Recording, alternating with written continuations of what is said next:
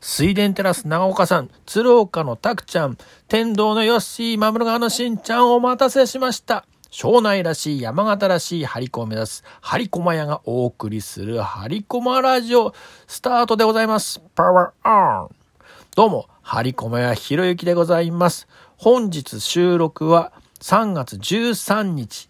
2月25ぐらいまでは雪が降っていたのにすっかり春です。今日は春らしいしとしと雨です。日和山の梅も咲き始めましたし、酒田ひな街道が始まり、大泉さんたちが一生懸命準備してくれた傘服が街中に飾られ、美術館や資料館では江戸、明治、大正のお雛様が飾られたりと、春一色でございます。私の住む庄内地方では旧暦の4月上旬までお雛様を飾るところが結構あるんです。早く島はね、どう嫁に行くの遅れますよとか、価値観古くない？朝ドラも終盤で結婚、出産、ハッピーエンドって価値観古くない？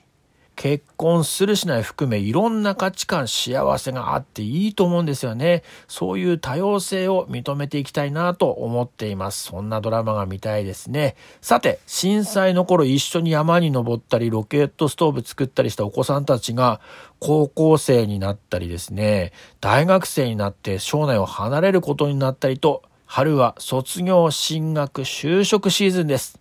この季節になるとあの頃を皆さん思い出しませんか？私の大学時代の話はラジオでよくしてるので今日は就職のお話。私の初めての就職は高等学校でした。高一の担任デビューでしたので、まずは自分の教室をですね、掃除したり整えて、一日入学からの入学式ですよ。生徒も緊張したと思いますが、22歳の私も緊張緊張ド緊張。入学式が始まって、安倍聡はい。安倍正史はい。池田真一はい。宇崎竜道はい。佐野元春一人一人名前をマイクで読み上げて、以上、1年6組42名、着席ってね、教室に戻っては今度はですね、初めてのホームルームです。まっすぐな10代の視線。あの先生若くないですか？頼りないんですけど大丈夫かしら？という保護者のいる前で、えー皆さん、ご入学おめでとうございます。担任の小松博之です。始めるわけですよ。最初の話って重要じゃないですか。これつかみですからね。結構準備して練習して挑みましたが、まあ今はどんな話をしたか全く覚えていません。まあ自分ではまあなんとかやれたかなと思って職員室に戻ったら、小松先生、このお便り渡してないですよ。今すぐ渡してください。あ、すいませんと。いくら準備しても最初からうまくいくわけはありませんね。その頃の生徒さんも今は40代。張り込ま屋の荷物を郵便局に持って行ったら窓口で、あ、小松先生じゃないですか。窓口担当が卒業生だったり、岩手で接骨院をやってたりですね。そう、卒業生から車検してもらったり、車を買ったりもしましたね。昨年、東京のセレクトショップから連絡があり、あの、張り込ま屋さんとぜひお話をしたいので、お時間作っていただけますかと、坂田に来てくれたんですよね。お互い緊張して駐車場でご対面、マスクをしたままだったんですが、あれおめえ、庄司くんだろ陸上部の。